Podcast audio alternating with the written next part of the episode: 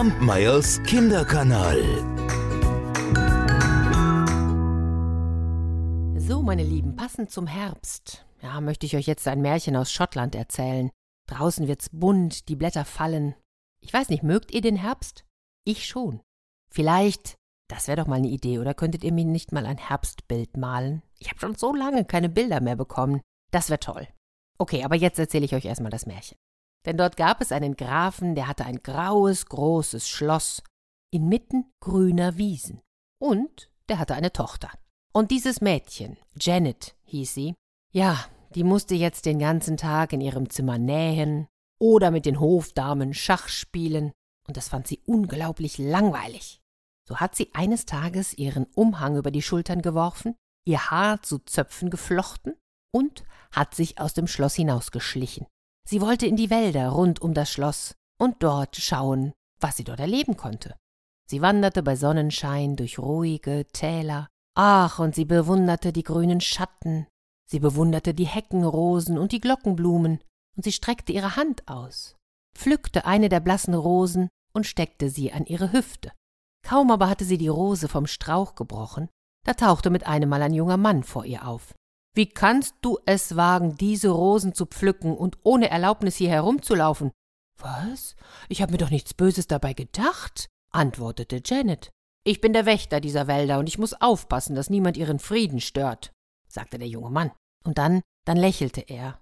Aber er lächelte so wie jemand, der lange Zeit gar nicht gelächelt hatte, und er beugte sich zu dem Rosenstrauch, brach ebenfalls seine weiße Rose ab und steckte sie zu der anderen, die das Mädchen bereits gepflückt hatte.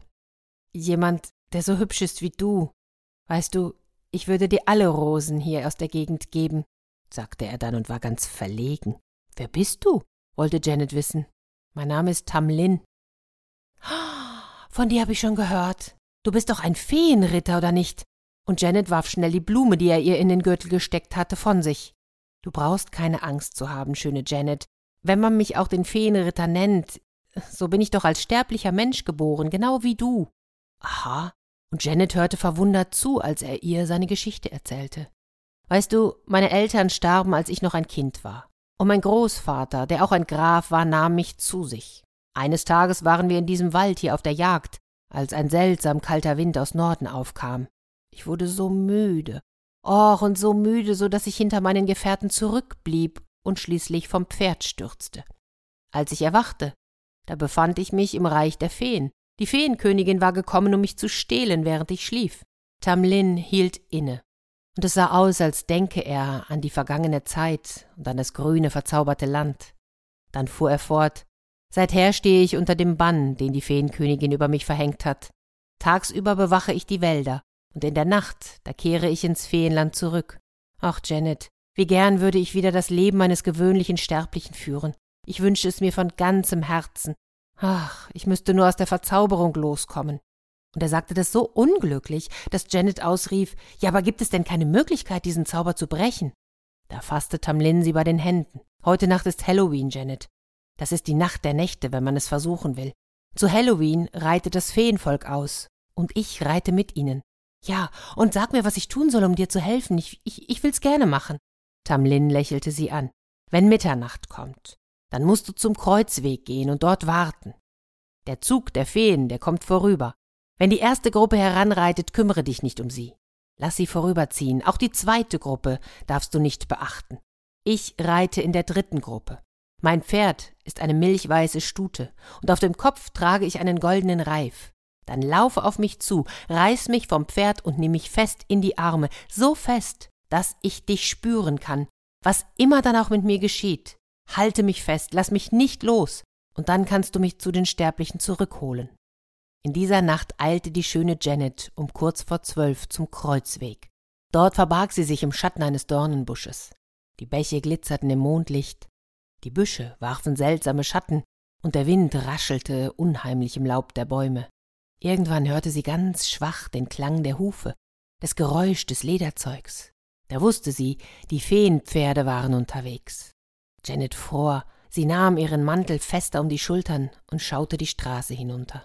Zuerst sah sie das Glänzen eines silbernen Zaumzeugs, dann den weißen Blitz auf der Stirn des Pferdes, das zuerst kam. Bald war der ganze Feenzug zu sehen. Die Reiter hatten ihre bleichen Gesichter zum Mond gewandt, und Feenlocken wehten hinter ihnen drein, während sie so dahinritten. Als die erste Abteilung vorbeikam, bei der sich die Feenkönigin auf einer schwarzen Stute befand, da verhielt sich Janet mucksmäuschenstill. Auch bei der zweiten Gruppe rührte sie sich nicht. Dann kam die dritte Abteilung, und sie entdeckte das milchweiße Pferd, auf dem Tamlin saß. Sie sah auch den Goldreif in seinem Haar. Da sprang sie aus dem Schatten hervor, griff den Zügel, zerrte den Mann aus dem Sattel, nahm ihn in ihre Arme und presste seinen Kopf an ihre Brust. Sofort erhob sich Geschrei, Tamlin ist verschwunden. Auf ihrem Rappen kam die Feenkönigin angeprescht. Sie wandte sich um, richtete ihre schönen, unmenschlichen Augen auf Janet und Tamlin. Der Zauber der Feenkönigin traf Tamlin. Er wurde kleiner und kleiner, und plötzlich merkte die schöne Janet, dass sie eine Eidechse an ihrem Busen hielt. Aus der Eidechse wurde eine schlüpfrige Schlange. Sie hatte Mühe, das Tier festzuhalten, und dann, der Schreck rann ihr durch alle Glieder, als sich die Schlange in ein Stück rotglühendes Eisen verwandelte. Tränen der Furcht rannen Janet über die Wangen aber sie drückte Tamlin an sich und ließ ihn nicht gehen. Da wusste die Feenkönigin, dass sie Tamlin verloren geben musste, weil er die unnachgiebige Liebe eines sterblichen Weibes gewonnen hatte. Und so verwandelte sie den Ritter in seine ursprüngliche Gestalt zurück. Janet hielt plötzlich einen Mann umfangen, der so nackt war, wie er zur Welt gekommen war. Der Feenzug hielt noch einmal an. Eine schmale grüne Hand schob sich vor und führte die milchweiße Stute fort, die Tamlin geritten hatte. Dabei brach die Feenkönigin in bitteres Wehklagen aus. Der schönste Ritter aus meinem Zug. Verloren ist er an die Welt der Sterblichen. Leb wohl, Tamlin. Hätte ich gewusst, dass sich eine sterbliche Frau in dich verlieben würde, ich hätte ihr das Herz aus der Brust gerissen und ihr ein Herz aus Stein dafür eingesetzt.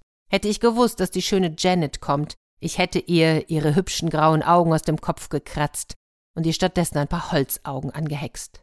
Als sie das rief, begann es hell zu werden, und mit einem unheimlichen Schrei gaben die Reiter ihren Pferden die Sporen und verschwanden. Tamlin aber küsste Janets verbrannte Hände, und zusammen liefen sie zu dem grauen Schloss, auf dem Janets Vater auf sie wartete. Happy Halloween! Kampmeyers Kinderkanal